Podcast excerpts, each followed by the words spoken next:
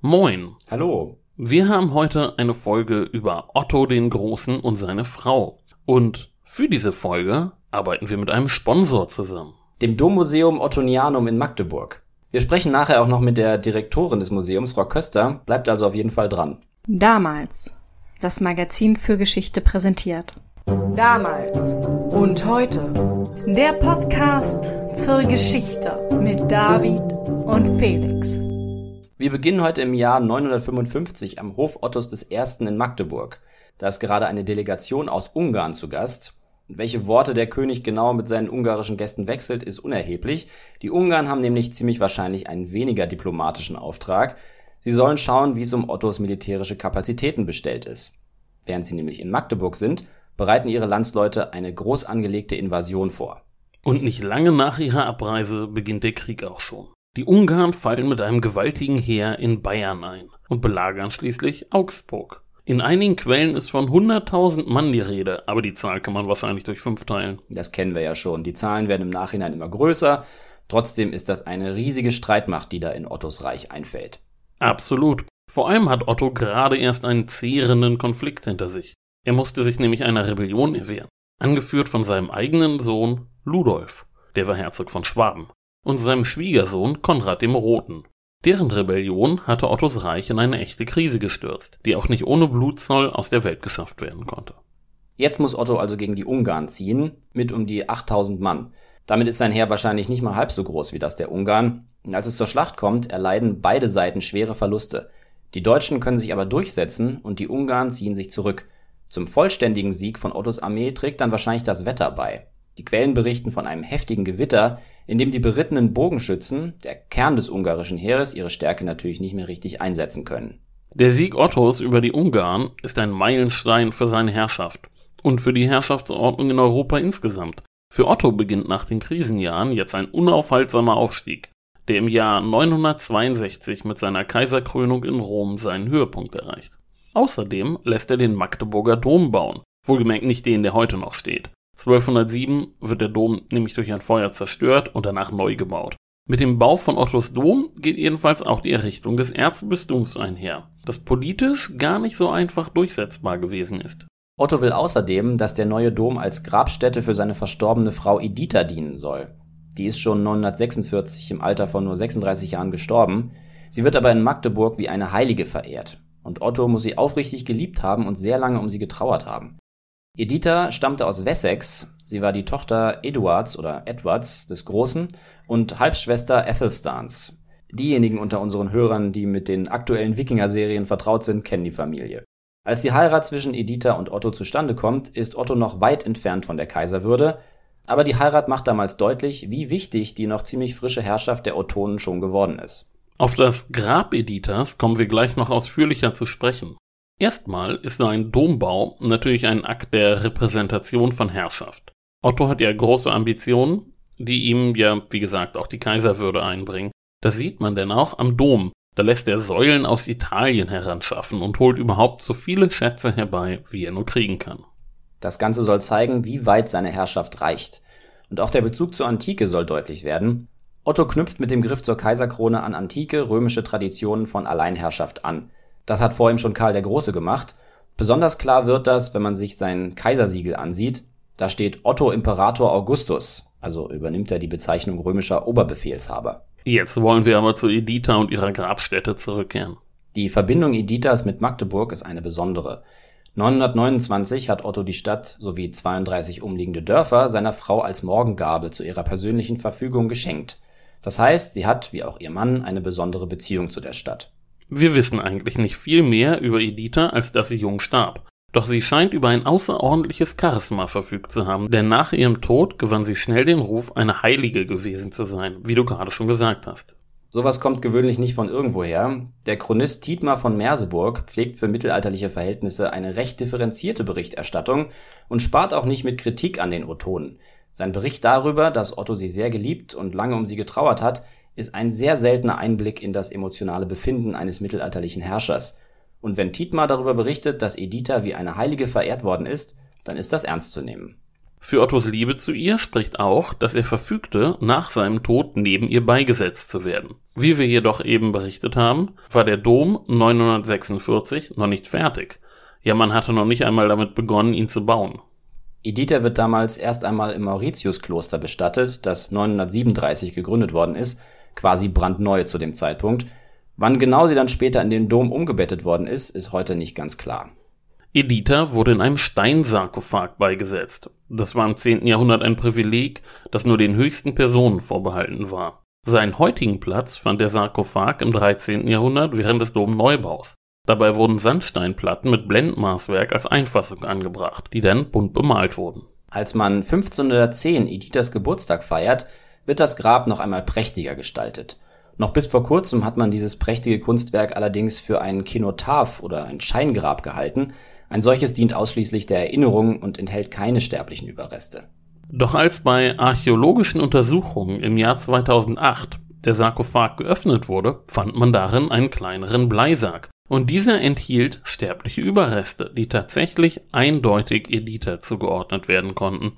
Was man lange für ein Scheingrab gehalten hatte, war also in Wirklichkeit ein echtes Grab. Die Inschrift des Bleisacks erklärt, dass die Gebeine bei der Erneuerung der Grabstätte im Jahr 1510 in diesen umgebettet worden sind. Aber der Bleisack enthält mehr als nur Knochen. Das Mikroklima im Bleisack hatte außerdem Reste von Pflanzen und Insekten konserviert. Und die forensische Untersuchung dieser organischen Masse sowie der sterblichen Überreste lässt außerordentlich präzise Rückschlüsse zu. Bestattet wurde eine grazile, etwa 1,65 große, 30 bis 40 Jahre alte Frau, die ihre Kindheit in Südengland verbracht hat, die häufig ritt und sich sehr gut ernährte, wobei ihre Ernährung eher der von Mönchen als der der städtischen Oberschicht ähnelte. Unter der Königin fand man Kalk, Mörtel und Insektenreste, die noch aus dem alten Sarg stammten. Sie selbst war in edle Stoffe gewickelt und mit einem weißen Leinenstoff bedeckt worden. Im Sarg wurden insgesamt sogar sechs verschiedene Textilien gefunden, die aus verschiedenen Zeiten stammen, was beweist, dass die Königin bei den verschiedenen Umbettungen immer wieder neu ausgestattet worden ist, mit edlen Stoffen, wie es einer Königin gebührt. Unter anderem wurde rotes Seidengewebe gefunden, das mit Kermes gefärbt worden ist. Kermes wird aus der Kermeslaus gewonnen und war nicht nur einer der teuersten Farbstoffe des Mittelalters, es zeigte bereits seit der Antike kaiserlichen Rang an. Der Stoff ist zudem mit einem aufwendigen Muster mit eingewebten Adlern und floralen Elementen gestaltet. Der Adler ist natürlich ein Verweis auf das römisch-deutsche Reich. Königin Editha wurde schließlich nach Abschluss der wissenschaftlichen Untersuchung im Jahr 2010 in einer feierlichen Zeremonie ein weiteres Mal bestattet. Und sie hat ein weiteres Mal einen neuen Sarg erhalten, diesmal aus Titan. Naja, das Umbetten dürfte sie ja mittlerweile gewöhnt sein. Das stimmt wahrscheinlich. Wenn ihr mehr über Editha und ihre erstaunliche Grablege erfahren wollt, dann solltet ihr das Dommuseum Ottonianum in Magdeburg besuchen. Und weiter zuhören, denn wir sprechen jetzt mit der Direktorin des Museums, Dr. Gabriele Köster. Ganz genau. Ja, hallo Frau Köster. Ähm, hallo. Schön, dass Sie da sind. Wir haben ja gerade über Otto und Editha geredet. Jetzt natürlich allein schon der Name Ottonianum, der macht klar, dass es um Otto geht bei der Dauerausstellung. Vielleicht können Sie ein paar Takte darüber erzählen, wie sich bei Ihnen in Magdeburg alles um Otto dreht. Ja, Ottonianum heißt eigentlich nur Ottonisch, also das Ottonische Dommuseum Magdeburg. Das präsentieren wir und in der Tat steht Otto der Große dann ganz im Mittelpunkt, denn ihm ist es gelungen, Magdeburg zum Sitz eines Erzbistums machen zu lassen und in seiner Zeit wird dann der erste Dom gebaut. Das war für die Stadtentwicklung dann ganz wesentlich und auch für die Entwicklung der ganzen Region. Und insofern ist das schon angebracht, dieses Museum tatsächlich Ottonisches Dommuseum zu nennen, zumal auch seine Familie da eine große Rolle spielt. Er selbst ist ja in dem Dom bestattet worden, zunächst in dem ottonisch-romanischen Dom und dann im Hohen Chor des gotischen Domes, sozusagen als Gründer und Stifter. Alle Kleriker waren um sein Grabmal versammelt und ihre Gebete sind auch Otto dem Großen zugute gekommen. So jedenfalls hat man sich das seinerzeit vorgestellt. Ja, natürlich geht alles um Otto bei Ihnen, aber auch um seine Frau Editha. Wir haben eben schon über die Funde im Sarkophag gesprochen. Darunter sind ja auch ganz bemerkenswerte Stoffe, Stoffe, die einen weiten Weg hinter sich gehabt haben, als sie bei Editha gelandet sind. Erzählen Sie uns doch bitte, was das Besondere daran ist. Es sind zum einen sehr kostbare Stoffe, fast ausschließlich aus Seide. die meisten auch einstmals purpurrot gefärbt, das heißt in einer Farbe, die Königen und Kaisern vorbehalten war. Und sie stammen aus verschiedenen Zeiten. Die ältesten tatsächlich aus der Zeit der Königin Editha aus dem 10. Jahrhundert. Vermutlich sind sie direkt mit ihrem Leichnam beigesetzt worden. Und die anderen Stoffe, die dann jünger sind, die erzählen uns eine Geschichte, was mit ihrem Leichnam dann geschehen ist. Jedes Mal, wenn man das Grab geöffnet hat, hat man offensichtlich wieder einen neuen Stoff hinzugefügt und die Gebeine wieder neu eingekleidet oder verhüllt. Und so sind dann auch Seiden, also die ältesten stammen eben aus Byzanz und die späteren dann aus Italien hinzugekommen, aus dem 12. und 13. Jahrhundert. Da war Italien dann ein wichtiger Produktionsort für Seidenstoffe und die hatten ganz besonders schöne Dekore mit Adlermotiven. Ein weiteres Stück, das uns ein Highlight ihrer Sammlung zu sein scheint, ist die Skulptur des heiligen Mauritius. Mauritius ist ja der Schutzpatron von Magdeburg. Dass er dem Besucher im Umfeld des Doms begegnet, ist daher wenig überraschend. Aber wie er in diesem Fall dargestellt wurde, das ist doch was Besonderes. Ja, das Besondere ist, dass er schwarze Haut hat, aber blaue Augen und dass er sehr natürlich wirkt. Man muss sich vermutlich vorstellen, dass der Bildhauer tatsächlich Schwarzafrikaner gesehen hat. Und das zeigt die weiträumige Vernetzung, die in der Zeit, wir sind hier in der Mitte des 13. Jahrhunderts, ganz selbstverständlich war dass nämlich Kaiser Friedrich II. in seinem Umkreis Menschen aus sehr unterschiedlichen Kulturen, verschiedener Hautfarben und unterschiedlicher Sprachen hatte. Und der damalige Erzbischof von Magdeburg, der gehörte sozusagen zu dem engeren Umkreis von Friedrich II. war auch für ihn in Italien tätig als politischer Repräsentant. Und so ist es wohl gekommen, dass eben auch man in Magdeburg wusste, wie Schwarzafrikaner aussehen und dass man ihnen sich schwarz vorstellte. Das liegt darin, dass dieser Patron des Domes und des Bistums, der heilige Mauritius, dass der der heiligen Legende nach ein Anführer der Thebäischen Legion im vierten Jahrhundert war, also in der Zeit des Römischen Reiches, das sich ja um das ganze Mittelmeer herum spannte. Und diese Thebäische Legion war eben in Nordafrika beheimatet. Und so stellte man sich einen Anführer dieser thebäischen Legion eben schwarzhäutig vor. Und wir haben ja im Augenblick sehr viele Diskussionen über Rassismus auch in historischen Zeiten und die äh, möchte ich auch gar nicht in Abrede stellen. Aber in diesem Fall haben wir eine sehr wertschätzende Darstellung. Also es handelt sich um einen der wichtigsten Heiligen, nicht nur für die Magdeburger und für das Domstift, das Erzbistum, sondern er war auch ein wichtiger Reichsheiliger und als solcher ist er dargestellt, nämlich als strahlend schöner, sehr eleganter, und sehr gut angezogener Ritter, dessen Ritterlichkeit man ihm sozusagen auch auf den ersten Blick ansieht. Ja, dass sich der Einfluss Friedrichs II. da bemerkbar macht, hätten wir uns ja eigentlich denken können. Wir haben hier ja schon mal über sein Auftreten gesprochen und auch über sein internationales Gefolge. Ja, Mauritius ist das Stück, was uns besonders aufgefallen ist. Aber was uns noch brennend interessieren würde, ist, welches Exponat denn Ihnen von allen tollen Ausstellungsstücken am besten gefällt. Also wenn Freunde und Familie von Ihnen eine Privattour bekommen, wo bleiben Sie besonders lange stehen? Oder wo bleiben Sie auch sonst immer wieder stehen, wenn Sie durchs Museum gehen? Ja, wenn ich durchs Museum gehe, dann werden das häufig lange Führungen. Bisher habe ich noch niemanden verloren auf dem Weg. Ich rede mich dann schon auch in Begeisterung, aber mein Lieblingsstück, das ist ein Paar Schuhe. Das ist in einer anderen Schatzkammer als die Textilien der Edita, in einer Box, die den Erzbischöfen gewidmet ist. Als man 2009 die Grabungen im Dom machte, hat man auch das Grabmal eines Erzbischofs aus dem 12. Jahrhundert entdeckt mit 99-prozentiger Wahrscheinlichkeit ist das das Grab des Erzbischofs Wiechmann. Und er war voll in bischöflicher Kleidung und er trug auch Pontifikalschuhe. Das heißt also eine besondere Würdigung der Erzbischöfe, dass sie diese prächtigen Schuhe aus rotem Leder trugen. Und diese Schuhe sind ganz besonders kostbar bestickt, nämlich mit Flussperlen, mit Glasperlen und mit Goldfäden, die zum Teil das Ornament von Halbmonden bilden. Und aufgrund ihrer Gestaltung kann man sagen, dass die vermutlich in den Hofwerkstätten des Königreiches von Sizilien in Palermo hergestellt wurden. Auch das zeigt wieder diese großen Fernbeziehungen, die dieses 13. Jahrhundert, 12. und 13. Jahrhundert prägt und dass man diese weit gespannten Beziehungen eben auch in Magdeburg feststellen kann. Also ich schätze diese Schuhe zum einen wegen der Kunstfertigung, mit der sie gearbeitet sind. Man muss sich ein wenig hineinschauen, weil sie ja 800 Jahre lang unter der Erde in dem Grab sich befunden haben.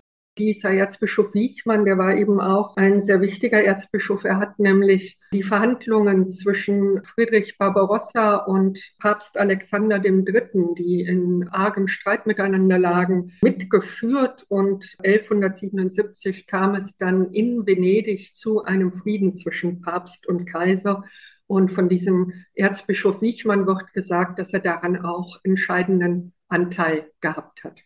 Ja, interessant. Interessant ist auch, dass die drei Stücke, über die wir jetzt gerade geredet haben, auch auf ihre Art zeigen, wie Magdeburg zur Zeit der Ottonen mit der Welt verbunden war. Auch interessant, dass wir hier an dieser Stelle schon mal über ein anderes wichtiges Exponat geredet haben, über einen Stiefel. So haben wir jetzt noch einmal berühmtes Schuhwerk, was sich anzuschauen lohnen würde.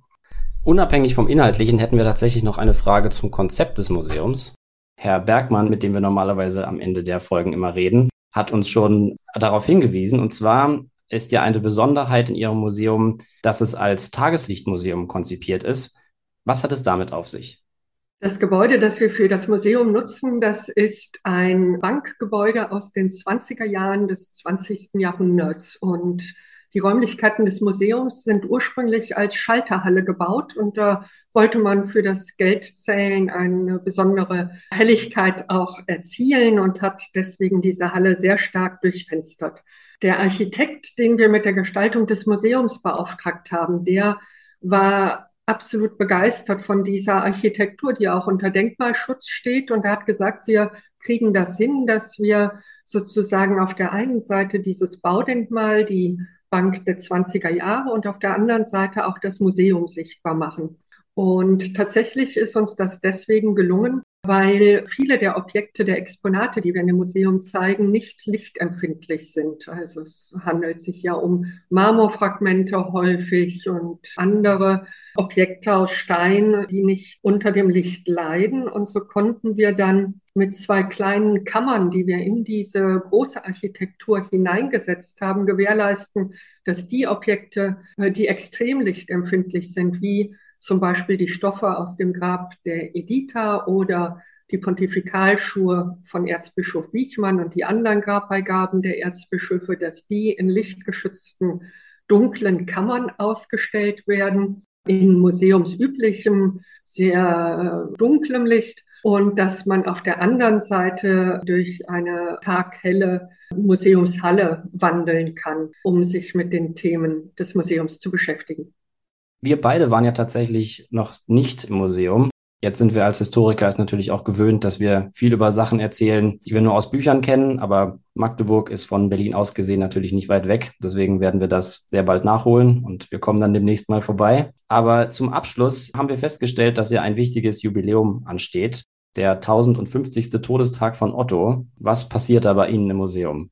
Ja, am 7. Mai 973 ist er verstorben und das, was um seinen Tod passiert, das wirkt fast so, als hätte sich ein Drehbuchautor ausgedacht. Das ist natürlich nicht so gewesen, denn der Tod kam überraschend für Otto den Großen. Er war eigentlich auf dem Höhepunkt seiner Macht. Er war gerade aus Italien zurück in sein Reich nördlich der Alpen gekommen und reist dann über Magdeburg, wo er den Palmsonntag verbringt, über Quedlinburg, wo er einen großen Hoftag ausrichtet und Merseburg nach Memleben, eigentlich nach Memleben, um dort dann sich bei der Jagd zu erholen, aber da stirbt er dann ganz unerwartet und sein Leichnam wird dann zurückgebracht nach Magdeburg. Und all die genannten Orte, die haben sich zusammengetan, um dieser Ereignisse zu gedenken im kommenden Jahr. Da wird es Ausstellungen, andere Veranstaltungen, unter anderem eine Schaugrabung, eine archäologische Schaugrabung in Memleben geben.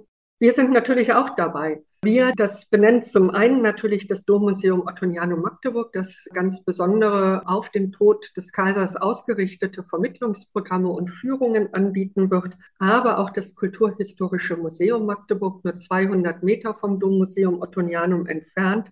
Dort werden wir die Ausstellung Welche Taten werden Bilder zeigen? Da geht es darum, wie man nach seinem Tod sich erinnert hat an Otto den Großen und das ist schon sehr spannend, wie ein und dieselbe Person in verschiedenen Zeiten ganz unterschiedlich gedeutet und gewertet wird und wofür man ihn in Anspruch genommen hat. Das Überraschendste ist vermutlich für uns heutigen, die wir wissen, wie ja übernational er gedacht und agiert hat, dass man ihn im 19. Jahrhundert durchaus auch für die Entstehung eines Nationalstaates Deutschland in Anspruch genommen hat.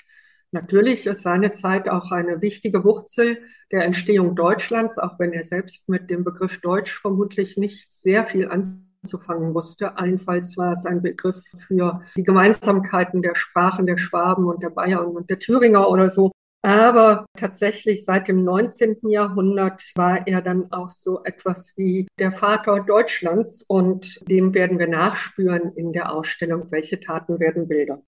Ja, vielen Dank, Frau Köster, dafür, dass Sie uns einen kleinen Einblick in das Museum gegeben haben. Wir werden auf jeden Fall in nächster Zeit unseren Besuch nachholen. Und das Jubiläum ist natürlich ein schöner Anlass, aber so lange muss man ja auch nicht warten.